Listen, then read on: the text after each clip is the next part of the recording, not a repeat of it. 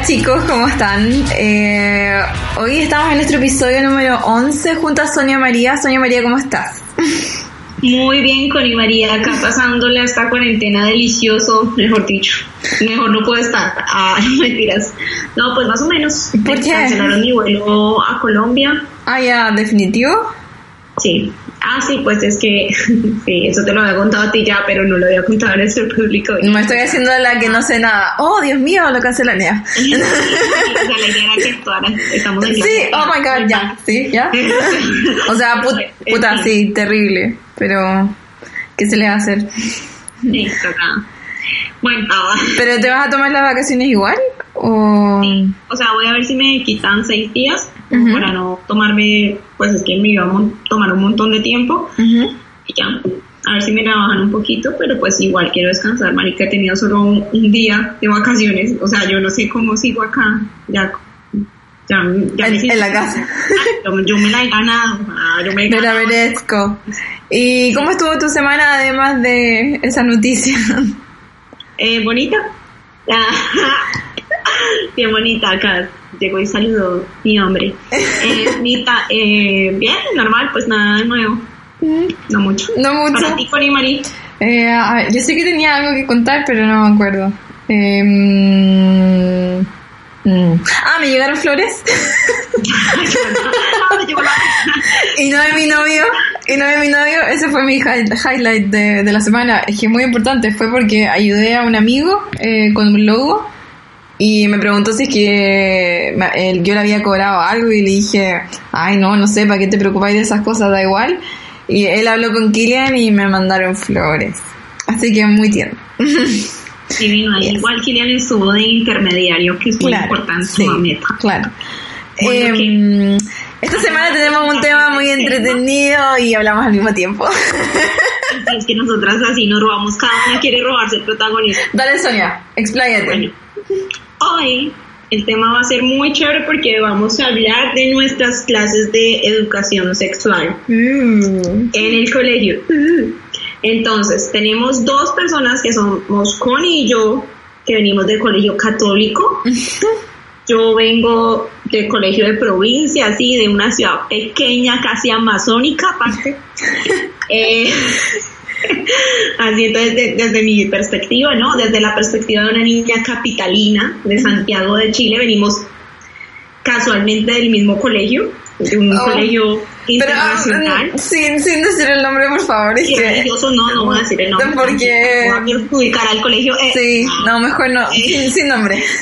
No, y venimos de un colegio religioso y es casualmente el mismo y tenemos la gran experiencia de nuestra amiga Valerie. ¡Valerie! Tenemos invitada. Preséntate, Valerie. Hola, sí.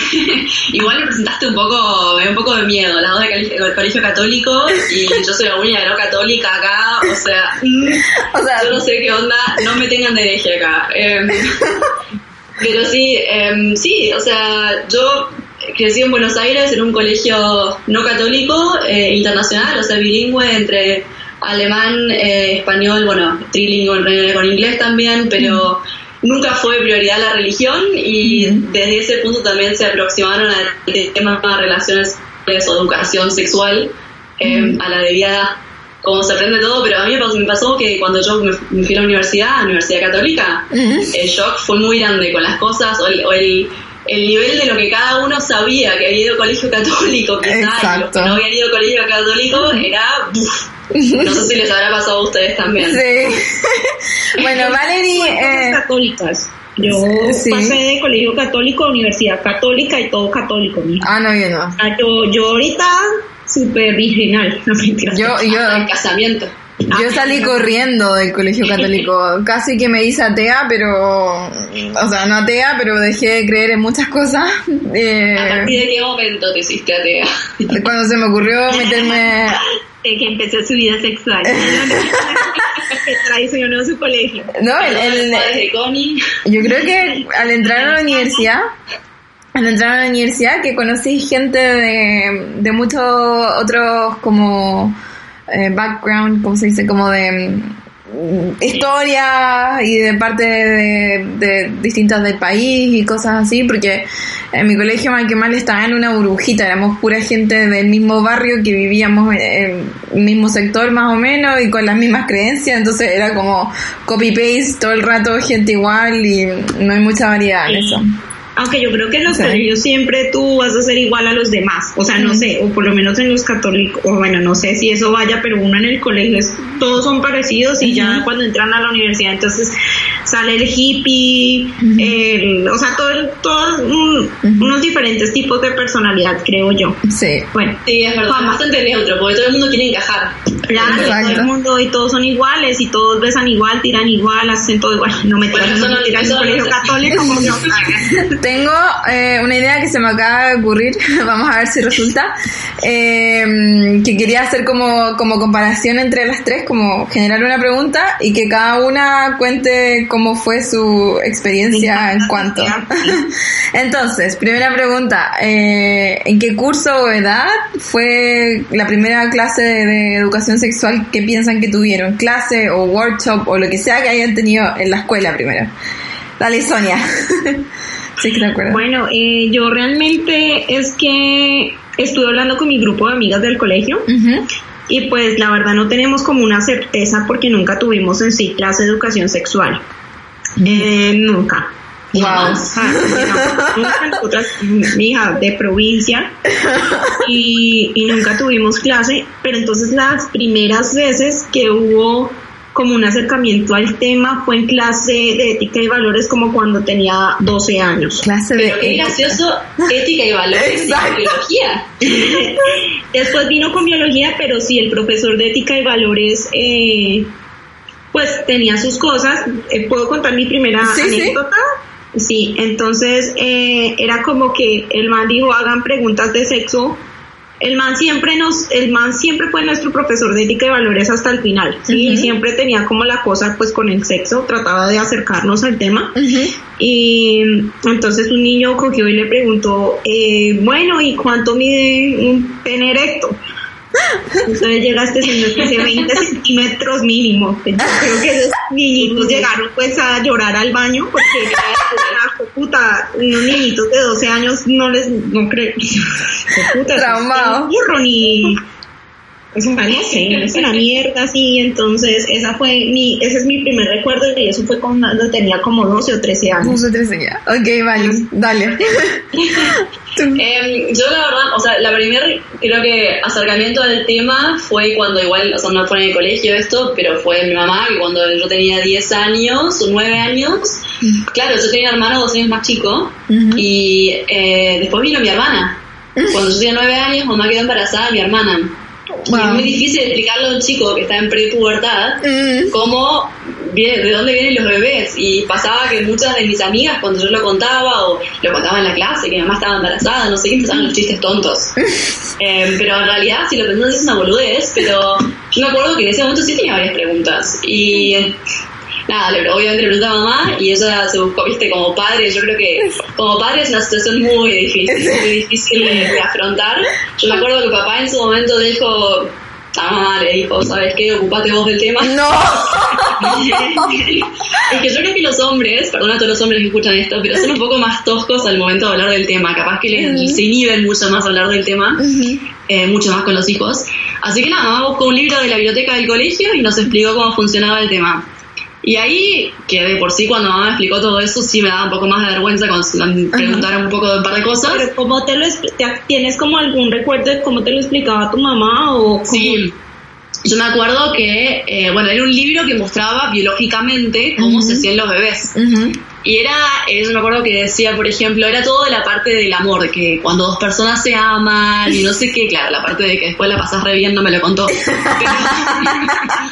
pero bueno, en su momento sí era nada, que cuando dos personas se quieren mucho, se dan un beso y después sacan temor y se, después mm, se acuestan juntos y así entrando, pero de a poquito y de, de la parte del amor al, al tema, ¿no? Porque también con el ejemplo, bueno, papá y mamá se quieren mucho y también, bueno, de ahí viniste vos y mi hermano y no sé qué.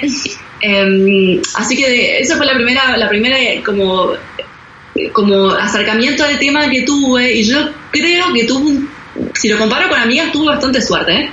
porque hay muchas cosas que se contaban en el pasillo en el colegio nuestro. O sea, los chicos miraban películas, nosotros mirábamos quizá películas, viste, de para hacer zapping en la tele. Claro. Y de repente sí. te aparecían cosas que decías, ay, eso es sexo, pero nunca... Ustedes tenían ese canal de Filson. Yo también, Sí, sí, también. ¿Manuel se llamaba? Ay, Una, dos, tres, cuatro, no. El ISAT, yo tenía el ISAT. canal social. Sí, Ay, eso era buenísimo. Bueno, era lo que uno veía ahí de forma. es que, es que, eh, por ejemplo, esa película, Emanuel, nosotros teníamos 11, 12 años, hacíamos pijama parties con chicos también, y los chicos querían ver Emanuel, y nosotros como, las chicas al principio no sabíamos lo que era Emanuel, era tipo, jaja, bueno, dale, jajaja, y de repente nos dimos cuenta que era una porno, y dijimos, pará, o sea, ¿qué es esto? Pero bueno, nada, como este radio pasillo iba circulando mucho, y había mucha, o sea, las cosas que escuché, o sea, Ay, una, una, es más, escuché una vez un, o sea, un rumor, no, pero una de mis amigas me dijo una vez algo como que el conejo de Pascua trae los bebés y no sé qué. Ay, no. O sea, viste, cuando te das cuenta que había una, una, un nivel súper, súper, súper variado de información. Ujú. Em, así que a los 11 años el colegio ya era estándar que en la clase de biología invitaban a un profesional de la salud y te daban una clase mostrando cómo se hacía. Eh, todo con también eh, no, o sea, modelos mostrando, bueno, esto es un pene, esto es una vagina, eh, acá está el clítoris. Así eh, se hace. Sí, claro. Igual ahora que lo pienso, el clítoris me acuerdo que en ese momento lo habían mencionado, pero nunca nos dijeron mucho de qué se A trataba. mí jamás me lo enseñaron. Yo lo vine a descubrir ah, grande. De ahí voy a contar eso. Un noviecillo. Ajá. Eh, pero una pregunta, ¿y te hablaban del sexo homosexual? ¿O No, por ejemplo, eso no. Yo me acuerdo, nosotros teníamos una chica, bueno, cada colegio creo que la tiene, que es un- quizás es la persona que más destaca porque capaz es diferente, o sea, digamos que era la rara del curso. Em, y me acuerdo que en esas clases que la hacían en grupos chiquititos em, y separados, mujeres de hombres, que eso me parece un poco raro en A realidad. Quizás lo hacían para que te animes a preguntar cosas, pero con Ujú. tus... pa- Ah, pues también invitaban a los padres. Ujú. Y entonces estabas vos con tu madre, o al ser hombre vos con tu padre, en esa sala, eh, y obviamente no te animás como chico a preguntar cosas, y mucho más si la persona que está ahí adelante no es tu profesor de confianza. Sí. Yo me acuerdo que hay muchas cosas que sí le preguntamos a profesores después, en viajes de curso, estando, no sé, en el fogón quizá o algo así. Pero si no, en esa clase era todo muy estéril, muy frío y daba cosa a preguntar. Y me acuerdo que la mamá de esta chica rara del curso, al terminar toda esta clase y no sé qué, levanta la mano y dice, bueno, ¿y cuándo explican lo que es un consolador, lo que es el sexo homosexual? No. Sí, ¡Qué y nosotros genial! estábamos dándonos vuelta diciendo, ay, la madre la rara del curso, no sé, pero ahora que lo pienso, digo, la verdad que Genial. no estaba. Sí. Sí, no, realista, realista, sí. Es que los argentinos yo creo que en ese sentido son muchísimo más abiertos de mente que los chilenos. O a los chilenos estamos llegando Ay, un sí, poco yo ahí. pienso que en Latinoamérica Sí. los, los argentinos, o no sé, bueno, es la impresión, igual no, no voy a decir según las leyes o no sé, pero se me hace que los argentinos siempre han sido bastante abiertos a, o sea, no sé, a todo. Sí, no sé. También creo que es un poco el tema de, de qué ambiente eh, venís. Por ejemplo, tengo una amiga, la conocí en la universidad, que era del Opus Dei, bueno, que es del Opus Dei la familia, Uf. eh, pero ul- ultra del Opus Dei, que ella vivía en el interior de Argentina. Y yo me acuerdo cuando nosotros en la universidad nos conocimos, nos hicimos íntimas amigas, amigas, sigo siendo muy amiga de ella. Em, y la verdad que había un montón de cosas que cuando hablábamos de salir y de salir de joda, o que ella estaba no- noviando con un chico, lo que sea, que decías, che, o sea, ¿qué? Hay mucha, o sea, mucho, mucho saber o poco saber en realidad en ese sentido, que después cuando entró en la universidad ella se mudó a Buenos Aires, si escucha esto después ella va a saber quién es, pero eh, que se mudó a Buenos Aires, eh, salí con un chico y, y tac, de- del beso a todo lo que venga después, creo que recuperó cinco años de vida en dos meses. O sea, fue, em, creo que fue, sí, o sea, no digo que, que sea necesario eh, eh, experimentar esas cosas a una, una edad determinada, pero es importante saber que esas cosas existen. Sí. Yo quiero contar a qué edad más o menos es que. Oh, es un poco chistoso. bueno, yo creo que teníamos como 13, 14, o sea, ya bastante creciditos, yo diría. 13, 14, nos separaron, tuvimos como dos sesiones que me acuerdo, y fue que vino algún profesional a hablar con nosotros del tema, y, mm, nos separaron una entre hombres y mujeres para explicarnos a las mujeres qué era el periodo y qué significaba. Y nos regalaron después a todas, a mí me llegó súper tarde la regla, me llegó cerca de los 15. Entonces nos regalaron a todas. las de las mías. a, mí, también, a mí me jodían porque no me llegaba, no me llegaba. Y me decían, ah, está manchada, jajaja, ¿verdad que no se ha desarrollado? ¡Ay, qué hijo de puta!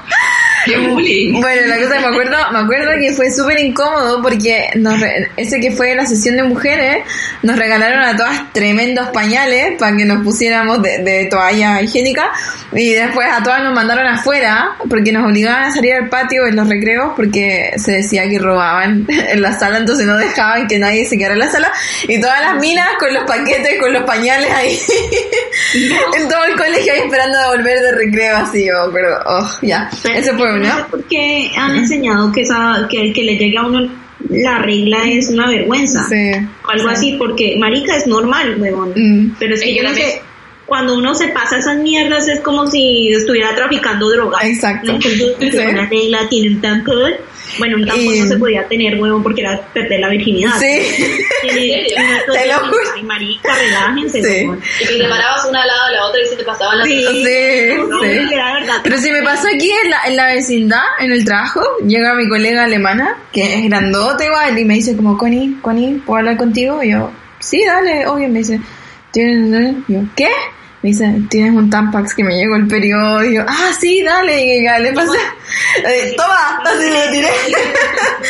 Pero me pasó así también en, en la vecindad estuve una, una de nuestras amigas, yo no la voy a adelantar, adelantar acá. Eh, bueno, había necesitado una toalla higiénica, no sé, necesitaba que no un tampón sino una toalla. Y yo me fui de departamento, de sala a sala, pidiendo toalla higiénica. Yo dije, marica, y yo al principio dije, no, voy a decirlo con cuidado, porque hija la verga, güey. O sea, la gente tiene que saber que llega la regla, güey, que uno necesita, pues que necesita una puta toalla higiénica. Y fui al departamento. Copita lo, copita lo mejor. Amiga, y yo, bueno, que si tienen una toalla higiénica. ¿Qué? Y yo, sí, una toalla higiénica, las que uno se pone cuando uno sangre. Bueno, Pero las alemanas usan puro Tampax. Igual. Y, todas como, ay, ay, y, después se cagaron de la risa y siempre que voy a ese departamento, ay, no, pero otra toalla higiénica. Y como si, o sea, siempre es como tratado como un tabú. Ya, wait, tengo mi segunda historia, que esta es la real cuando nos hicieron la clase de educación sexual, hombre y mujer. Ya, ya teníamos como 13, 14, yo no sé si estaba con alguien ya, pero más virginal que, no sé, Madonna. bueno, la cosa es que, la cosa es que nunca había ni siquiera visto un pipí que no fuese mi hermano o mi papá. así, cosas que pasan en la casa así como, ¡uh! ¿Qué es eso? Ya. bueno, la cosa es que... Está el baño. Eh, pero por lo menos. Eh, la cosa es que... que tenía pelos, perdón. Yo creí. Nos llevaron ya, o sea, pensaban que... Yo ya tenía compañeros que se acostaban con, eh, mutuamente, no sé, eh, no sé si, ahora no sé si niños, niñas, niñas, lo que sea. Bueno, la cosa es que mm, eh, nos llevaron a esto, como acuerdo que a la sala de audiovisual y nos pusieron un video. Es que yo ya, yo ya, había hablado con mi mamá de todo el tema, me había explicado cómo, de cómo iba la cosa. Ya sabía de cómo iba y tremendos hueones, teníamos, ya éramos adolescentes y nos ponen un video que era, estaba la señora Óvulo bailando en una fiesta. animado, ¿cierto? bailando en una fiesta. ese mismo. Y de repente aparece el don espermio, que era un espermatozoide con un gorro de copa. y aparece y como que se empiezan a coquetear, pero todos quieren con esa señora óvulo y como que se le ponen alrededor y quieren bailar con ella, pero ella elige al señor, al señor espermatozoide y bailan y empieza la danza y lo muestran bailando y bailan y hay muchos bailando, muchos bailando y de repente hacen como un splash y se juntan y, nueve meses después nace un bebé. Así. Y yo así como... Sí, así fue. Colegio católico. Pero en realidad es como mezclar un trago entonces casi el tiempo. Exacto, listo. Y así como eh, todos cagados de la risa, así ya éramos súper viejos, y, y, yo así no puedo creer que esta sea nuestra clase de sexualidad. Y después la profesora de biología. Clase de, sexo, de esa fue. Esa fue. O sea, a nosotros nunca en la puta vida nos mostraron un condón. Ni de cómo iba la situación. No, jamás. Jamás. ¿En serio? No. Y, y ni cómo se ponía. Yo no toqué condón hasta que tuve mi primera relación sexual. Pero eso también es súper irresponsable porque Súper irresponsable. los hombres son los responsables del condón y en realidad Y más encima, más encima nos decían como, sí, cuando usted, hizo que el colegio era católico y ahí nomás, eh, no era Opus Dei ni nada de eso. Y ni siquiera como de barrio alto ni nada, que en general son más conservadores y eso, era como normalito. Y, y como que yo así no lo podía creer. Y, y de repente como que dicen, y claramente todo esto sucede después de haber consagrado el sacramento del matrimonio. y así como, mm, ya, o sea, entonces la señora óvulo y el señor espermatozoide estaban casados ya. claro, Pero todos querían con ella. exacto. Y yo como, Dios. Y después igual tuvimos como, hubo como en esa, en mi generación hubo como dos eh, embarazos. Y en la, en la de, en la de antes hubo como unos cinco, o sea, más chicos que nosotros, como unos cinco, hubo un montón. Sí, embarazo adolescente y entre compañeros. Baila, ni siquiera nosotros, que no Ah, no, no, no, o sea, con esa vocación sexual, ¿qué más que se puede sí. esperar? Ay, espera, tengo otra cosa. Y eh, otra pregunta. Eh, ¿Cómo fue? Bueno, Vali ya lo contó más o menos, pero Sonia no. ¿Cómo fue cuando tus papás o en tu casa te explicaron del tema de educación La sexual? verdad, mis papás son profesionales de la salud y creo que me lo explicaron, creo, porque no me acuerdo de nada de esto. Eh, Memoria lo- selectiva se llama eso. Sí. Lo que sé es que una amiga me contó que cuando, o sea, cuando teníamos como 12 o 13 años, yo estaba en la biblioteca del colegio y estaba viendo libros de anatomía y yo sufrí mucho de bullying. Y entonces yo estaba así como... Y entonces llega la, llega la vieja y como, ¿y tú qué haces? Y yo, no, acá viendo vaginas y penes. Así yo. Y entonces que, que le comencé a mostrar. Y, ay, mira, así es una vagina y así es un pene, y que eran todas unos, unos cosas ochenteros, pero que yo era súper fascinada con el asunto. Entonces supongo que en ese momento, ella me dijo que yo le había dicho que mi papá eh, me había hablado de eso y entonces que, que yo estaba investigando más, que yo no sabía. Entonces, pues eso fue muy chistoso. Tengo otra anécdota muy chistosa porque con en relación con la familia, porque pues mis abuelitos, pues obviamente uno con los abuelos no habla de eso, pues no sé. Entonces, no sé, yo había escuchado cosas y fuimos a la comida, estábamos todos como 10 en una mesa y yo con 10 años, creo yo, yo cogí yo, abuelito, abuelita, ustedes ya han tenido sexo oral. No. Era la monjita de colegio católico preguntando esas cosas en la cena familiar. Sí, fue terrible. Mi abuelita me dejó de hablar muchos días y me dijo que no me permitía volver a hablar de esos temas en la mesa y yo Ay, era ¿por qué? como- yo no había entendido que era tan malo, ¿no? Porque igual, o sea, tengo que decir algo, Mm. mis abuelos se casaron, o sea, yo los amo y todo, pero ellos se casaron con 15 y 16 años. Oh. Y, y estaba preguntando solo 5 años antes de que ellos se casaran. O sea, proporcionalmente no estaba Ah, bueno, mucho la diferencia, sí. pero sí, sí, se armó severo. O sea, mi papá no me regañó ni nada, pero mi abuela me dejó de hablar mucho tiempo, por, o sea, pues los tres días por haber mencionado el sexo oral que yo en verdad ni sabía que Lo era. que era. Sí. O pues de pronto sí tenía noción, pero Mm. Yo no creo me dio nada preguntarlo en la mesa. Sí, bueno, tú, Vali, contaste eso que tu mamá abiertamente te, te contó. Yo creo que en mi caso fue algo parecido, pero le pregunté a Kilian porque quería saber el punto de perspectiva alemán. y yo dije como, wow, igual hay una diferencia, porque su caso fue chistoso. Él tenía 11 años y la hermana 9, o sea, 11 y 9 años, y los llevaron a, no sé, a, a una farmacia o algo así a comprar condones para enseñarles a los dos cómo se ponía el condón y de cómo iba la cosa, o sea, con un plátano o con los dedos. Y yo así como, ¿qué? Me dijo, sí, mis papás nos llevaron y desde como los o sea, primero nos llevaron a, ver que era un condón, los modelos, a mirar, y él se acuerda de que en el DM, onda, el papá, y esto fue el papá. Sabores, colores. eh, El papá, más que la mamá, cuando lo llevaron como a esa farmacia, explicándole y mostrándole sabores y colores para que era todo, y que ya una vez en la casa dijo que un par de años después la mamá ya como que a los 12 como que asumió, y o 12, 13, y ya les pasaba, les compraba condones a ambos, tanto a, a él como a la hermana, o sea, partes iguales. Y yo lo encontré la raja, dije, uy, bacán. O sea, Y muy bacano. O Sí, sea, mis papás eso- también eran como abiertos con el tema y nos compraban condones y todo, pero yo no sé si era por mí, por no sé por qué factor, pero yo sí era muy miedosa con que ellos supieran que yo había comenzado a tener relaciones. mm. De hecho, se enteraron, fue por un exnovio que hizo un escándalo, porque escribió que yo era infiel. Ah. y entonces hizo un escándalo en la casa y, para que sepan, esta ya no es virgen. y ahí descubrieron y yo toda avergonzada, pero mi papá me dijo, ay, mami, neta, venga, tome para los condones. Siga siendo infiel, váyase con el otro, este muchacho no, pero mi papá sí estuvo muy desilusionado, ese muchacho que hizo eso. Sí. Le contó a todas, o sea, sí, ahí de venganza, marica. ¿Cómo puede ser tan Pero qué poco caballero, no se hace eso como padre, o sea, habría que poner los puntos ahí, ¿eh? Nada, mi papá le dijo se estrelló contra una pared, mi hijo al otro día ya, como estaba en mi pueblo, el man se volvió a la capital. la mandamos en buseta a la capital. ¿Qué tal el hijo, perdón, el muchacho ese? Sí, no, yo me acuerdo la primera vez que fuimos a la casa del padre, porque los padres estaban separados de mi exnovio, en relación de al 13, 14 años, no, nos tuvimos a partir de los 12 años, 4 años y medio de novios, o sea, Wow. un montón noviando. Eh, cuatro años y medio.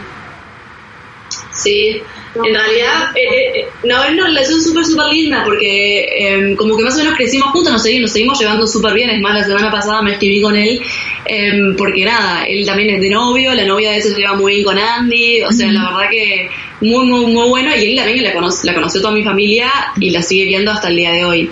Eh, pero bueno, la primera vez que fuimos a la casa del padre de él, que lo conocí creo que un año más tarde que nosotros nos llevamos puestos de novios, que vivía en otro lugar, eh, me acuerdo que cuando yo volví a mi casa, la tarde la- o la noche, me llama mi ex y me dice, eh, che, ¿vos sabés lo que me acaba de pasar? Porque con el padre no tenía mucha relación, tenía relación de darse cada tanto una vez al mes o algo así, porque como vivía bastante lejos. Apenas te fuiste, mi papá me enseñó cómo se pone un condón con una banana. Y yo pensando, oh no, por Dios, la imagen que vi en la casa de ese chico, porque él me enseñó eso apenas me fui. Pero no, en realidad nosotros súper inocentes, o sea, era darse la manito y darse un piquito cada tanto, pero en ese momento era súper, era como estar noviando así, viste, a la distancia. Y, mm, y nada, y me acuerdo que, que claro, que en su momento todos los padres de los, de los chicos les compraban condones, y le- o sea, era como prefiero que si lo hagan, lo hagan seguros. Y así era más o menos el lema de la gente. Pasa que eso, bueno, claramente en un colegio que un poco más abierto, cuando estuve en la universidad, me acuerdo que había, que había eh, compañeras mías que me dijeron que jamás en su vida habían ido a comprar un condón. Que para nosotros también, la primera vez que entras con mujer en una farmacia a comprar un condón es tipo, ¡ay, qué, qué loco, qué! Y te, supe, te da vergüenza. como si Él fuera lo pones debajo de un montón de cosas. Y claro, y pedís mil cosas, pero bueno, un condón, ok. Em, pero, y me acuerdo que con ellos era en la universidad, 18, 19 años, o sea, no es que eras una chiquitita pendeja. Em, y me acuerdo que fue muchas de nosotros las que no íbamos al colegio católico, le decimos, vamos una vez a la farmacia y compras un condón. Porque no hay nada más normal que eso y nada más, o sea, también tener un poco en, en tu mano tu, tu vida sexual, porque no Yo creo que soy como tus compañeras, porque en el colegio, o sea, ni a palos pensar así, en eso, no. O sea, esos primeros pensamientos quizás fueron en la universidad, porque el, co- el colegio ultracatólico, o sea, es que ni siquiera se me ocurría.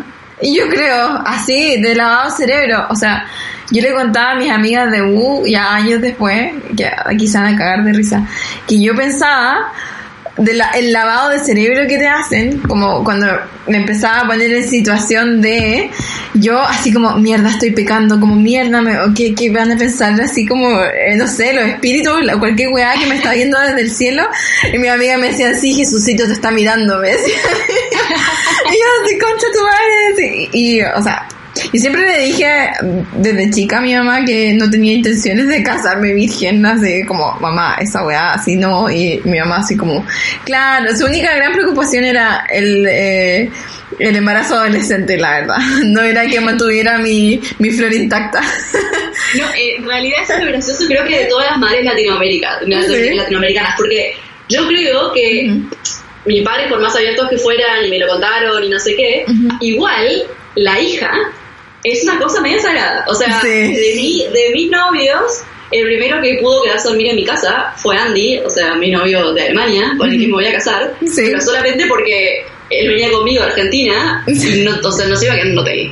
Exacto. Entonces, em, creo que esa es la dicotomía. Yo me acuerdo que la primera vez que fui a comprar pastillas, porque sabía que era importante si empezaba a tener sexo, comprar pastillas y tenerlas. Porque me lo habían contado, me lo habían contado mis amigas, me lo habían contado en la clase de educación sexual, me lo habían contado en todos lados. Mi mamá me lo había dicho muchas veces, pero mamá me lo decía muy como, como, como decimos, preocupada por el embarazo adolescente. Sí. No era de amiga, era de si lo haces, te estoy amenazando, toma pastillas. Así más o menos. y, y yo me acuerdo que yo con mamá, en esa época adolescente, nos veníamos peleando, no le quería contar eso. Porque capaz que antes éramos amigachas y ahora somos amigas, pero en ese momento era tabú. Sí. Entonces yo me acuerdo que saqué un turno solo, con, sola con la ginecóloga, Wow. y le fui a pedir pastillas sola. Yo me acuerdo que en su momento creo que pasaron un año y medio. tenías ahí cuando fuiste a pedir? Em, creo que a los 15, 16. Qui- Mitad de 15 quizás, sí. ¿Y se Sí, podía? O sea, ¿se podía o no? Porque eso me han comentado que supuestamente cuando eres menor de edad tienes que ir con un adulto y entonces es un problema en ese Sí, sentido. pues a mí me pasó o sea, nunca me dijeron nada, ¿eh? No me dijeron nada ni con las pastillas. O sea, yo siempre tenía miedo que por la obra social, por el resumen, no sé, yo pensé que les llegaba un resumen de cuenta, mamá, algo así a fin de Mm. mes, como la tarjeta de crédito. Tenía miedo que por ahí se entere. Claro. No. de.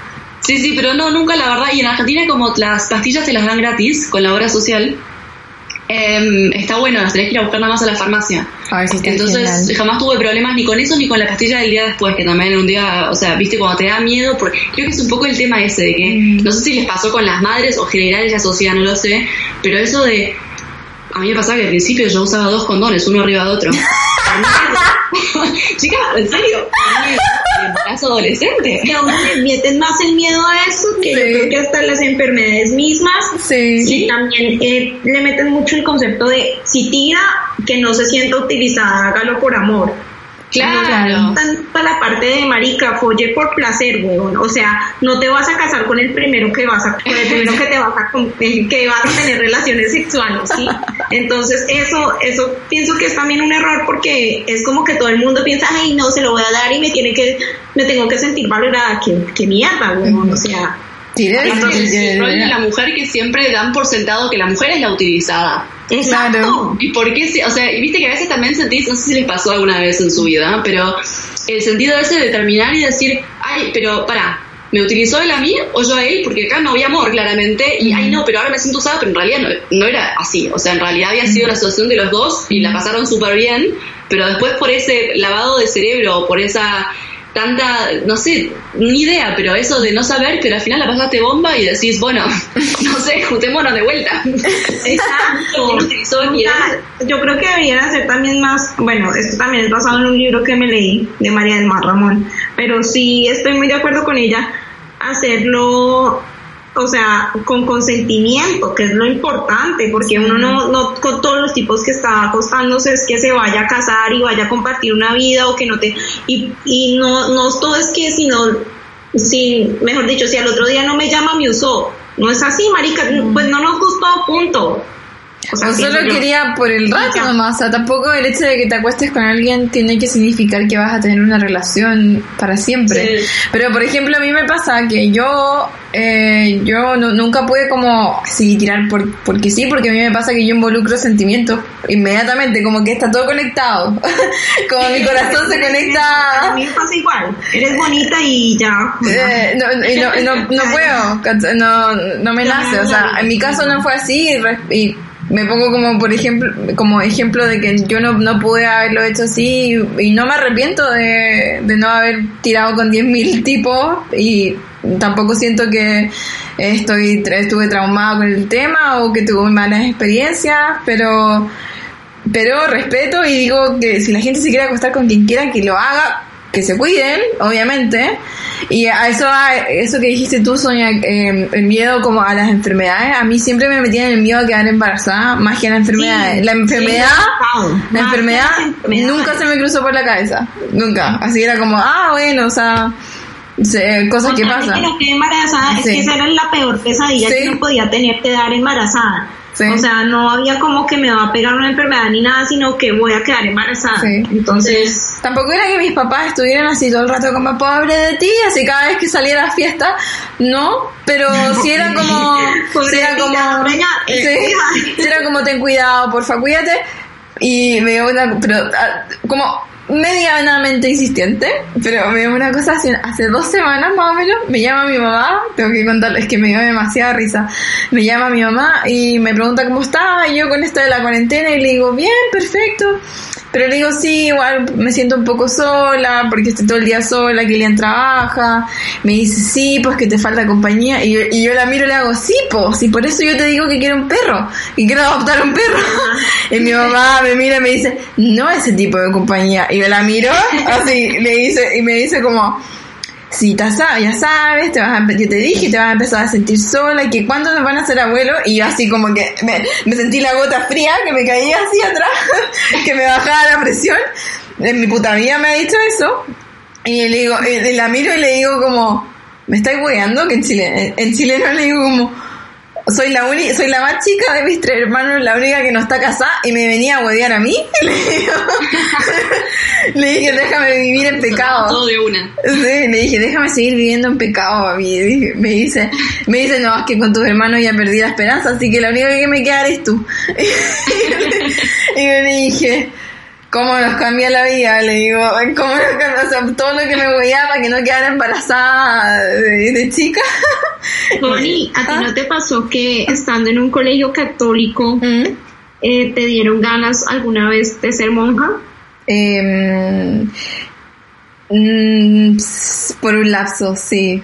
Como así Sí. como A mediodía. las- Estoy hablando también con mis primas Sí. y todas como que en algún momento, pues, las que estuvieron en un colegio católico, lo llegaron a pensar. Es que es lavado de cerebro. Yo sí creo que sí es una cosa muy, no sé. O sea, no te, no te dicen enfermedades o que, mejor dicho, un montón de cosas, pero sí está como muy en el inconsciente, ah, quiero ser religiosa, que no tiene nada de malo. Si alguien quiere ser monja, pues que sea monja. Pero... pero No sé, hija, es que a mí... pero, o sea, sí, como que tú, o sea, yo sí creo que yo lo tuve, por lo menos yo sí lo tuve como seis meses, así Ah, que yo... Yo un día- decía, un día máximo. yo voy a ser religiosa y eso va a ser mi camino y yo seré feliz así, entonces sí. Valerie nos mira con una cara de hay aspectos que te hacen más énfasis que en otros. Yo estoy choqueada, chicas. No, igual igual me, me causa mucha mucha gracia porque lo que yo iba a decir antes, no te quería interrumpir, Connie, es el, como vos dijiste, que, que todo eso de que si, si no querés estar con mil personas en tu vida está bien, y si quieres estar con tres también está bien, y si quieres estar, eh, o si quieres estar con miles también está bien. Eh, que creo que enseñan muy poco, creo que también se relaciona un poco con el tema de, ser monja o de, de, de, de qué hacer en tu futuro. El tema de escuchar, por eso también todo el mundo dice, ah, no, eh, o sea, ahora está la campaña mucho en Latinoamérica del no es no. Eh, en eh, o sea, está bastante ade- adherido al tema del aborto, de la legal- legalización del aborto y todo eso, pero em, también el tema de que las mujeres tengan que tener esto en la mano, de que Sí. si por ejemplo, no sé, si mi mamá me hubiera dicho en su momento, mira, esto es el sexo, y quizá un par de años más tarde, porque creo que los nueve era un poco temprano para esto, pero em, que me hubiera dicho, mira, vos esto es el sexo, me cuente quizá un poco más sobre el tema de, que el sexo, el sexo también está para el placer, o también está el sexo homosexual, un poco más eh, general el tema, pero después decir, y con toda esta información, hace lo que quieras, o sea, fíjate qué, qué es lo que dice tu yo interior, porque también basado en tu personalidad, en cómo te relacionas con la gente, en qué es lo que querés, también te vas a manejar así en tus relaciones. Sí. Em, y también está relacionado un poco con el tema de ser monja o no monja, porque yo me acuerdo que yo iba mucho a la iglesia igual antes, porque en Argentina, como todos los países eh, latinoamericanos, tenés que, bueno, si sos católico, confirmación, comunión, o sea, común y confirmación, y, y tenés, o sea, obviamente los cursos de catequesis, o sea, paralelamente el colegio después del colegio. Y mm, me acuerdo que, que, el cura con el que yo hacía eh, la confirmación eh, era un tipo súper buena onda, es un tipo súper buena onda. Em, que trabaja en una parroquia, en, parroquia en San Isidro, en Buenos Aires. Es una comunidad súper chiquitita. Em, y me acuerdo cuando yo me iba a confesar con él, era más una, una conversación que una confesión de yo hice esto mal, hice el otro mal. Y me acuerdo que en su momento, a los 18, yo le fui infiel a un novio y me sentí súper mal después porque en realidad yo lo amaba, chico este y me viaje de fin de curso y no sé qué, salió todo mal y bueno, me fui a confesar porque dije, bueno, algo tengo que hacer porque con mi conciencia no puedo. y este cura lo que me dijo es, em, en esta conversación me explicó un poco de su vida amorosa antes de ser cura. Wow. Y, y contándome, sí, que mi novia, que no sé qué, y después yo sentí que mi camino era por la religión, pero claro, cada, cada uno tiene su camino. Y en ese momento me di cuenta que no es una cosa o la otra que no son cosas supuestas. que quería ser monja. Y en ese momento, yo quiero ser monja. Ahí me anoté para ser monja. Em, no, pero realmente, em, y ahí es un poco el tema ese de, ver lo que querés, de como ustedes decían, en el colegio todo, todo lo que les rodeaba era el tema de monjas. O sea, de monjas, que las mujeres tenían que ser monjas y vivir, o no ser monjas, pero vivir en, comunión con la religión y con Dios y, no sé qué, pero en realidad, que si, si que les decían, che, ustedes que quieren ser, en vez de que le digan, Ay, la mujer tiene que ser pura y eh, nada más puede tener relaciones para conseguir al Hijo de Dios, quizá, no sé, se hubieran pensado diferente las cosas. Es un poco más el... Si hubiera sido muy diferente y, y pensando así como tú también lo estás diciendo, em, siento que pobre gente que, que o sea, pobres homosexuales, personas que les gustaban personas del mismo sexo, o sea, esas personas, imagínense en un colegio donde te están diciendo ese tipo de cosas y que tú te estás sintiendo como un culo y que tienes que seguir ciertos caminos y cumplir ciertos parámetros y después que, que te estén hablando solo del sexo heterosexual o cosas así, que no te mencionen otra cosa, eh. cómo debes sufrir tú y cómo debes sentirte pues anormal. Sí. Sí. De hecho, yo creo que ya nosotros somos una generación atrás, ya estamos viejas, chicas, en el sentido de que em, yo hace una de las últimas veces que fui a Chile hablé con la sobrina, una sobrina mía, hija, un primo, y ella, bueno, tenía, creo que ahora uno tiene como 15, pero en esa época tenía unos 12, y ella me hablaba como súper normal que em, en su Chile, Latinoamérica, así, yo quedé así, que en su curso había, habían homosexuales y habían trans y habían no binario y como que no era tema, era como muy normal. De hecho, yo como que me hace sentido porque ya mi generación, como si que alguien era gay, como que entre nuestros compañeros era como, ah, ya, gay, listo, ya está. Si lo paso más atrás, mis hermanos, que son siete años mayores que, no que, que yo, por lo menos, eh, para ellos sí, era súper tabú el que hubiera un homosexual en el grupo. Eh, ya en nosotros era como, ya, ok, o sea, cuando mis amigos salían de... Era súper tabú, o sea, había niños que les metían Barbies en las maletas y eran como, ah, el maricón, el maricón, y lo tachaban del maricón y, y el man se quedaba así y, y nunca fue como un tema y tampoco, no me acuerdo que hayan llamado la reflexión, sí, si una persona, o sea, era como más enfocado, no, no se la monten a este man, no le digan nada, a decir, bueno, y si les gusta una persona del mismo sexo, ¿qué? Claro, pero, pero esto que te estoy hablando era dentro del círculo de amigos, como que los profesores y, y adultos quizás no, no tenían ese nivel de, de mente abierta, o sea... Pues me parece un nivel de conciencia muy alto para los niños, o sea, me parece chévere, porque en lo mío, donde yo estaba, eso sí era lo peor. O sea, yo tengo un tío también homosexual y mm, yo creo que ah, me encanta, porque de no no mi círculo familiar así mamá papá y eso no son ultra cerrados y conservadores pero como la familia que sigue súper eran así súper especialmente cerrados con el tema homosexual. Y como que este tío es como médico y como súper exitoso podría decirse como y que él haya sido fue, está separado, se casó, pobrecito quizás, la presión social, se casó y fue obligado a tener una vida normal. Y se- después de divorciado, salió del closet y todo eso. Pero ahora me da, me da como risa porque todas mis tías, que son mayoritariamente mujeres, antes de decir algo en contra, o sea, no es que digan algo en contra de los homosexuales, pero algo como un chiste como no debido, se lo piensan dos veces como, oye, no, oye, no, si tenemos al, al primo y, y como que lo aman, y, y les cambió. Yo no tengo nada en contra de, pero. No, no, no, pero por Ay, ejemplo, Eso, eso también es. no se ríen del tema tampoco y como que para mí fue como ver a, mi, a mis tías ultra conservadoras en, ese ámbito fue como wow, qué bacán, o sea, digo como pero ahí pero me refiero que su generación tuvieron que tener un caso ultra cercano y ultra como impactante porque ya fue algo que no se esperaban eh, que sirvió como para decir como oye estamos puro leseando aquí en pensar mal de ese tipo de gente y a nuestra generación, como que ya, yo como que no tengo recuerdos de no tener a alguien no hetero en mi vida. como que en mi generación siempre hubo, para mí es normal que haya alguien homosexual o bi o eh, trans. Tra- trans diría que es un poco más nuevo. De hecho, no, pero en, en mi círculo. Pero homosexual, Mm, no, y eso me... Yo creo que las generaciones que vienen, para ellos ya es súper común. No, ni siquiera se Mira. Yo en el colegio no tenía a nadie, absolutamente nadie homosexual. Recién cuando terminó el colegio, una re buena amiga mía em, salió del closet y nos dijo que estaba de novia hace ya un año y medio con una chica, que nosotros no sabíamos. Para ustedes. Sí, para nosotros fue un shock y, y la verdad que yo diga, digamos que dentro de todo, porque hay gente que reaccionó muy mal, muy mal. Ay, hay gente que, ¿sabes? Viste que típico que te dicen, ay, pero me viste en la ducha y no sé qué, pero Ah. ¿qué, qué quiere decir eso? No, no, no te tiene ganas cualquier persona, ¿entendés? O sea, no marica, yo también les digo a todo el mundo, parce, si alguien es homosexual, no es que a mí me gustan ciertos tipos, no todos los tipos en el mundo, entonces... Claro.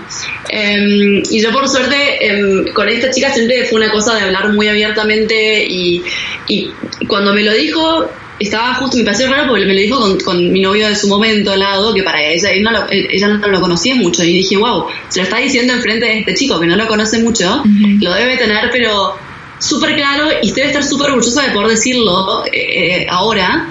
Así que eh, la verdad que siempre en ese sentido hablamos muy abiertamente, pero me acuerdo que en la facultad había, bueno, estudié comunicación social y había, creo que en todo el año éramos todas mujeres y había seis chicos, creo. Em, de los cuales había tres eh, que eran gay. Y mm, cuando empezamos a, bueno, a formar grupitos, ¿viste? Al principio no, no se conoce nadie y después se van juntando afinidades y no sé qué. Yo me acuerdo que eh, muchas de las cosas de, de pereboliches, o sea, de, no sé cómo se dice en Chile o en, o en Colombia, pero de, de, tomar antes de salir a bailar. Sí. Así rondas que se daban, generalmente terminaban todo el mundo porque había, como, como dije, muy poca gente en el, en el colegio que conocía a alguien homosexual. Había tantas dudas que terminaban preguntando, viste, de borrachos, che, ¿y cómo se hace esto? ¿Y cómo esto? Y al final te dabas cuenta que en realidad era un tema nada más de curiosidad y no de, no de mm, prejuicio lo que había en la clase, porque claro, como de- muchos venían con de familia de Opus Dei encima, eh, que de por sí era para ellos pecado tabú y todo lo que quieras, Sí. eh, que en realidad no era que estaban al principio distanciados, porque eh, claramente se notaba, o sea, ellos eran personas homosexuales de, de- de que le encantaba contarlo y mostrarlo a todos lados, y me parece bien, pero es muy pero muy valiente en una comunidad tan cerrada como, como en mi facultad, que era, pff, olvídate. Y, y me acuerdo que al principio, claro, te dabas cuenta que ellos no quedaban en ningún grupito, hasta que se empezaron a hacer esto- estos preboliches y no sé qué, pero era nada más porque la gente no, no se animaba a preguntar, no se animaba a acercarse, porque para ellos siempre había sido pecado, pecado, pecado, pecado. Y, y era esa, claro, esa, como que se desvirtúa todo por la falta de información en realidad. Sí. Y apenas, y- o sea, nadie te va a decir claramente, yo no voy a contarle mis experiencias sexuales a cualquier persona con la que me junto a tomar algo en un bar, pero, no, pero, claro, Ni tampoco en un pero- podcast. Bueno, chicas, en un podcast, no, pero, no, pero claramente no. em, pero sí, si alguien me pregunta, che, em, ah, no sé, arriba abajo en un juego de tomar, obvio, o sea, te cagas de risa un rato. Y así, eh, nada, se fue integrando todo el tema y me causó mucha gracia este, este distanciamiento porque simplemente, no sé, en mi generación, y pienso que yo soy menor que vos, Connie, Mm. no se habla Muchos mucho de años. No, no tanto, pero, pero no se Eh, hablaba de esto. Y mi hermana ahora, 10 o 12 años menores. Eso de, de gays, o sea, yo no sé eso. Quizá fue la clase, el grupo o mi grupo O de sea, amigos, sí, fue pero un grupo muy bueno, me parece Sí. mucha conciencia porque de verdad yo todo lo que sufrían los niños que les decían que eran gays que al final resultaron más Mm. Pues o sea tienen su esposa sus hijos y todo los manes pero yo me acuerdo que eso era terrible ser gay era un motivo de, de burla en mi colegio o sea, claramente pero igual yo vengo de un pueblo Sí. pues o sea relativamente pequeño de Colombia entonces pues Mm.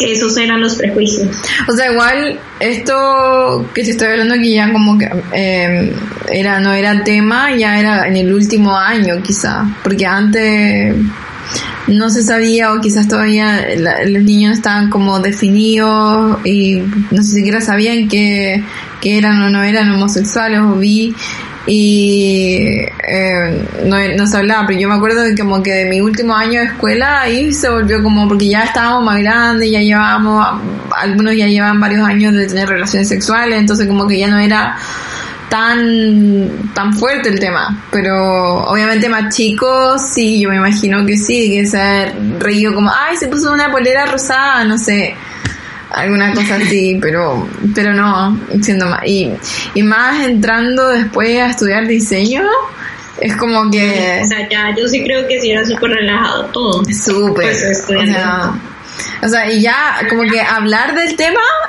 era como ya eras una persona rara, así como, ¿por qué?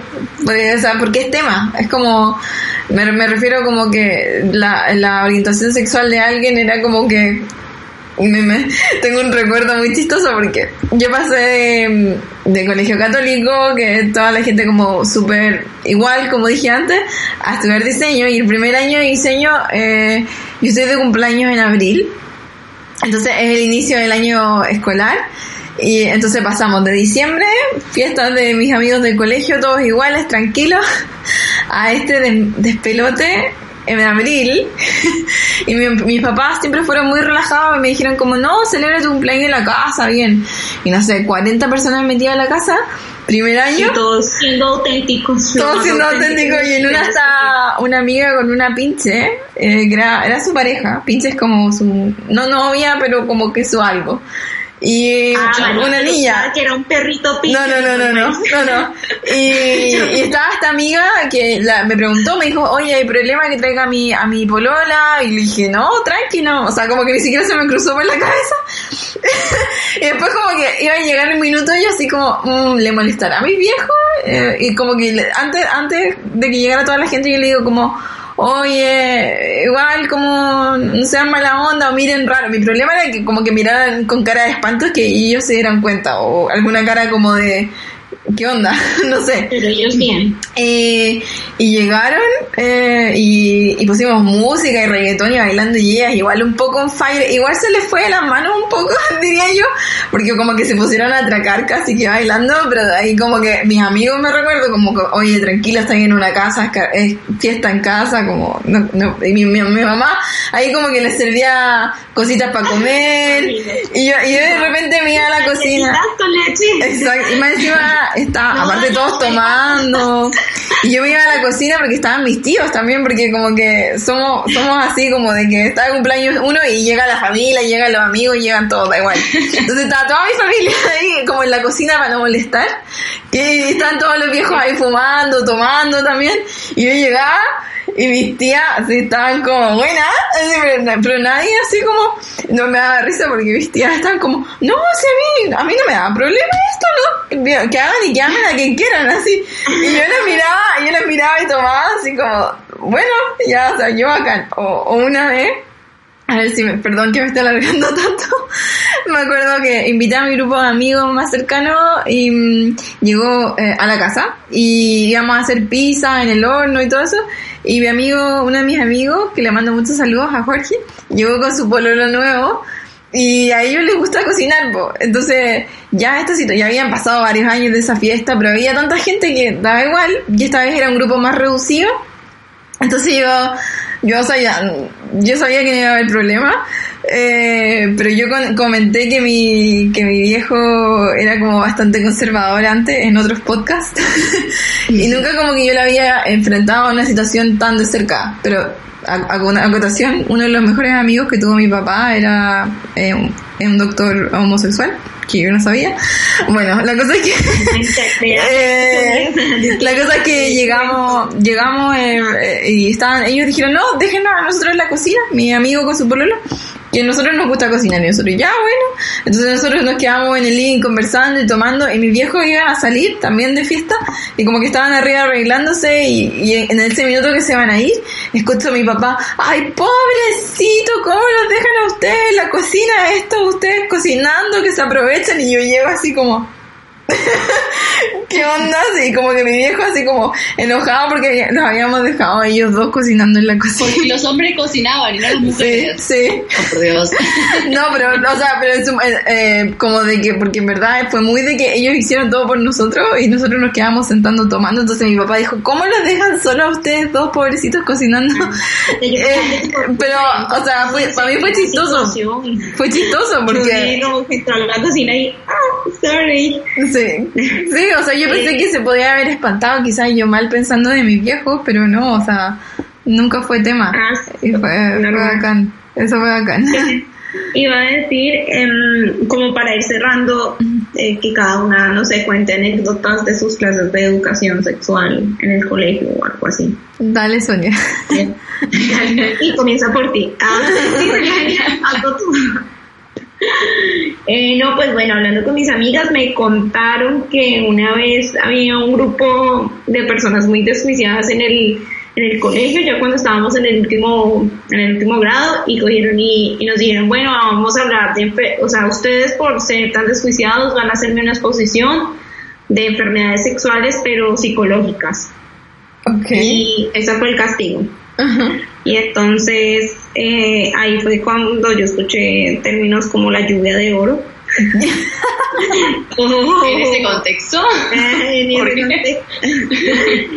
Eh, bueno, hablaron también de zoofilia y otras enfermedades, entonces me pareció pues como curioso, ¿no? Como una forma de castigo hablar de eso. ¿Está bien? Me pareció así. Y la segunda, sí, esa sí me acuerdo un poquito más porque pues a nosotros siempre nos limitaron todo lo de las clases de, sí, de, ay, se me olvidó, la educación sexual siempre nos la limitaron como a biología o a ética y valores y, y algo muy funcional. Pero entonces sí me acuerdo que, que una profe eh, dijo, bueno, ¿y quiénes se han masturbado los niños? Y los niños todos, no, yo. ¿Y quién es de las niñas? Y nosotros teníamos una pelada que era tres años mayor que nosotros y la vieja toda, "Chao". Y pues ahí la verdad es que todas unas solapadas, que pues yo creo que ahora que ¿quién me va a decir que a los 14 años no se ha tocado una vez allá abajo. Entonces, ya, ay, las dos, yo, ay, las dos, eh, o sea, entonces, eh, entonces sí, todas calladitas y como que todo, todo el mundo después viendo a esta niña como, uy, Dios mío, se masturba. Y además la vieja toda así en la ducha, o sea, entonces sí fue bastante pues curioso eso. Porque pues para las mujeres siempre está ese tema de que para las mujeres siempre ha sido como más, ay sí, el hombre que se masturbe, pero la mujer, ay Dios mío, como así? ¿Usted se tocó en la ducha, mija? O sea, Ah. entonces, Directo para el infierno. Exacto, ha destruido tu, has destruido tu hoja de vida para ser mujer. ¿Y tú, Ali? Em, yo me acuerdo que en su momento, em, en la clase también el caso de educación sexual, que estaba relacionado a biología, em, a los chicos, y a nosotros también en realidad, pero nosotros no nos animamos, o sea, nos dieron los condones para que veamos cómo es y qué sé yo, pero en realidad nada, o sea, nunca creo que lo abrí porque pff, ni idea. O sea, yo, a nosotros nunca nos explicaron cómo se usa, cómo se pone, nada. O sea, así que los chicos le dijeron, no, para que vean que es resistente. Inflalo.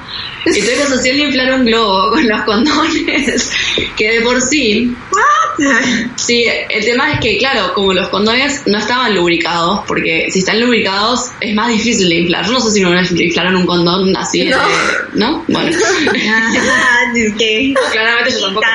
No, No, pero eh, no, o sea, es muy difícil inflar un lubricado porque eh, Se resbala. te resbala de la mano. Ajá. Y mm, a los chicos les habían dado uno saborizado de frutilla. Porque, claro, como tenía polvito y no estaba lubricado, porque nada, se usa para sexo oral, eh, era más fácil. Y los chicos después salieron todos pensando que los condones tienen gusto de frutilla. todos.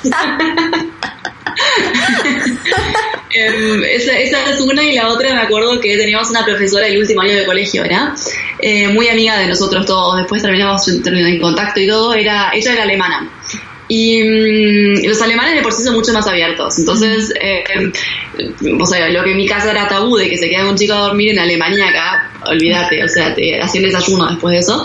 Y esta, esta profesora pensando que era así en Argentina, porque no había tenido mucha comparación, nos dio a leer, creo que era, no sé si era perfume, pero un libro, que capaz que era otro, pero igual perfume también capaz que funciona para este ejemplo, em, que era muy, muy explícito sexualmente. Y todos los chicos tipo, ay, ¿cómo nos está dando para leer esto? Que si vos te das cuenta, en realidad, en Argentina hay un montón de obras que son explícitas, o sea, en España, o sea, españolas, hay un montón de obras que son explícitas, pero no sé por qué no están en el currículo, currículo, eh, currículo, ¿se dice así? Currículum, Currículum. de, em, de alguien de secundaria. Exacto. Y recién a partir de la facultad yo leí cosas así en español, o sea, no, no conocía, se lees el Don Quijote, pero a este tipo le hablan a un par de, eh, de molinos, o sea, ¿no? Em, y cuestión es que, nos dieron a leer un libro en alemán muy, muy explícito y todos estaban súper escandalizados. Yo me acuerdo que había madres que se fueron a dejar de colegio porque nos daban leer este libro. Ay, no. Y esta profesora decidió citar a todas las madres y a todos los alumnos y decir, la verdad, ¿de qué estamos hablando acá? O sea, es un libro, una- un clásico que hay que conocer y me están diciendo que no lo puedo mostrar porque hay escenas explícitas de sexo. ¿Quién de ustedes no, ten- no tuvo sexo ya? O sea, que las madres claramente tienen hijos en el colegio, todos tuvieron sexo, ¿de qué estamos hablando? Y los hijos tienen 18, 17 años, claramente más del 70% probablemente ya tuvo relaciones sexuales. Sí. Entonces todos, obviamente los tipos, los chicos se sentían súper cool y no sé qué, tirándose high fives en la clase y bla, bla, bla. Pero claro, era una cosa súper natural. Y, me acuerdo que en base a eso también, la profesora para joder nos dio una mini clase de educación sexual eh, con varios otros libros, pi- pidiéndonos, por ejemplo, vayan a la biblioteca y busquen este libro capítulo tanto. Eh, para que, para. Claro, y todos tipo, ay, esto es porno, pero del, del culto. Sí, yo estoy acá culturizándome, porque- Claro. pero Claro. que le dio otro punto de vista. No me parece Sí. mal. Sí. Yo la, mal. yo la verdad no, no tengo más recuerdos porque fue tan poco eh, de educación sexual. Obviamente la profe de biología que nos habló como de ya la parte más biológica de, de cómo va. Lo que sí quería mencionar eso que dijiste antes de la clítor- el clítoris. Yo sabía de su existencia, obviamente, por biología. Había escuchado de Había escuchado de él. Sí, de Dios. Pero yo vine a verlo, cómo se ve el clítoris hace dos años. Hace dos años, una cosa así.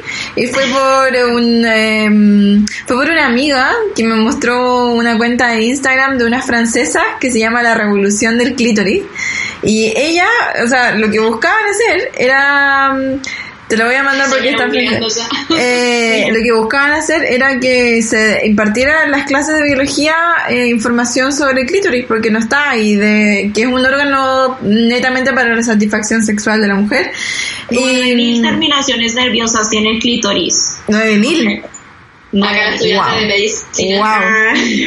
Y, y la forma sí, entonces era muy chistoso porque iban estas francesas por las calles, no sé de dónde, eh, con un, un, un modelo a escala de un clítoris y se lo mostraban a hombres y mujeres, como, ¿qué es esto? Y como del 90% de la gente que preguntaba, nadie sabía lo que era. Y eso que Francia es todo revolucionario Sí. en ese tipo de Sí, temas. o sea, y, y yo así, wow, y no sabía, o sea, la forma es muy, muy interesante y de hecho hicieron hasta como joya de forma de clítoris y no, bacán, muy, muy y la gente toda comprando ahí también. Es bonito, Sí. es bonito, es muy bonito. Sí, no, yo, lo- yo, o sea, yo lo encuentro muy bien y Sí. también yo llegué a saber muy tarde, no, no hasta tan tarde, pero sí tarde que era Sí. el clítoris.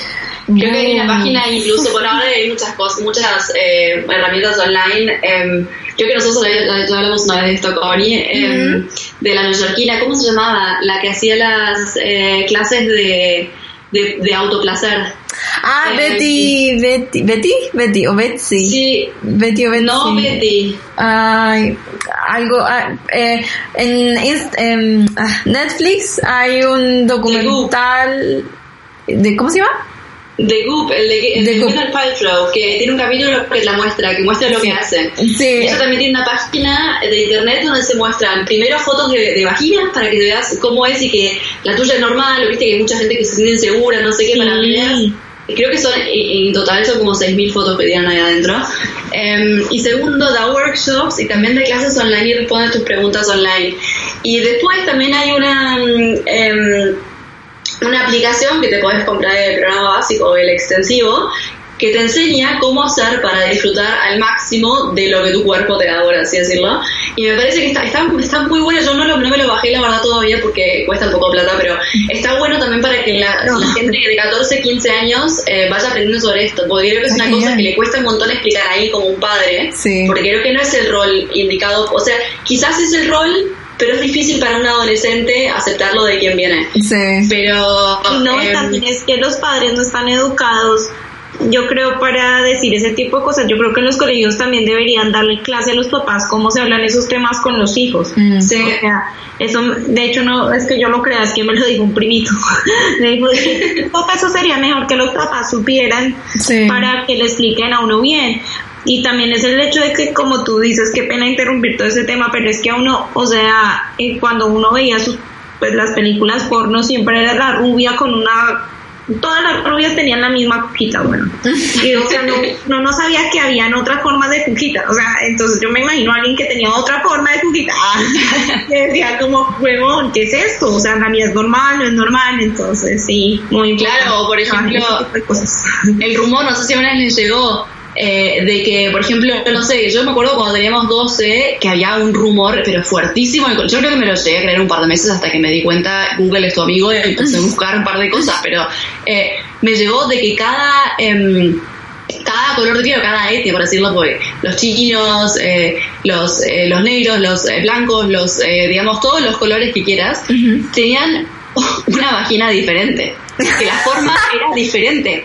O sea, sí, por ejemplo, me venía a decir que había sido que, claro, los chinos la tienen la horizontal. No. Yo me, yo me acuerdo que pensaba, pero entonces los hombres chinos tienen que aprender a, a, coger darse vuelta. que los hombres.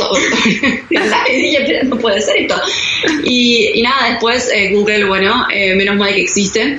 Eh, pero claro, era, era un rumor, pero las cosas que Eso no se llegó a, ocurren. a Chile. No, no, no que, que la gente también sepa que no todo es igual, que no a todo el mundo le gusta igual, que no solo existe un punto de satisfacción para las, como para las mujeres, Punto no todo va por el clítoris, no es todo un, como uno, bueno, una excitación clitoral, clitoral no sé cómo se llama esa mierda. Y de hecho, como este- que hay otros puntos. Como este no, tema, no, este tema da para largo.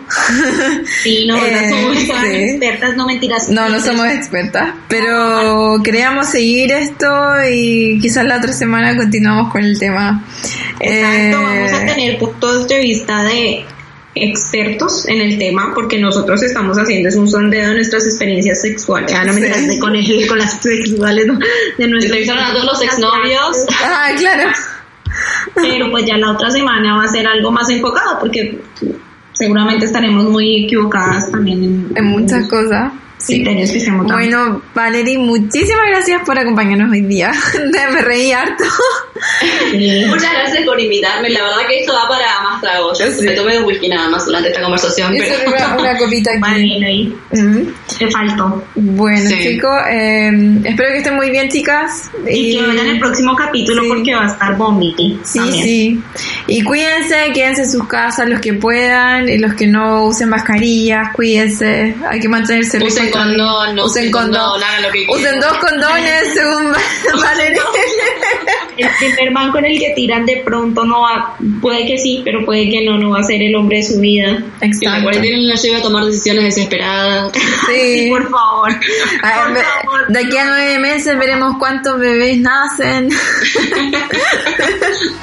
Yo quiero un bebé de cuatro patas, un, un canino. Veremos si me resulta. Ah, ya, chicas, que estén muy bien. Eh, Sonia, cuídate mucho. Nos vemos. Y vale, tú también. un besito. Cuídate, chicas, un beso. Un beso. Chao.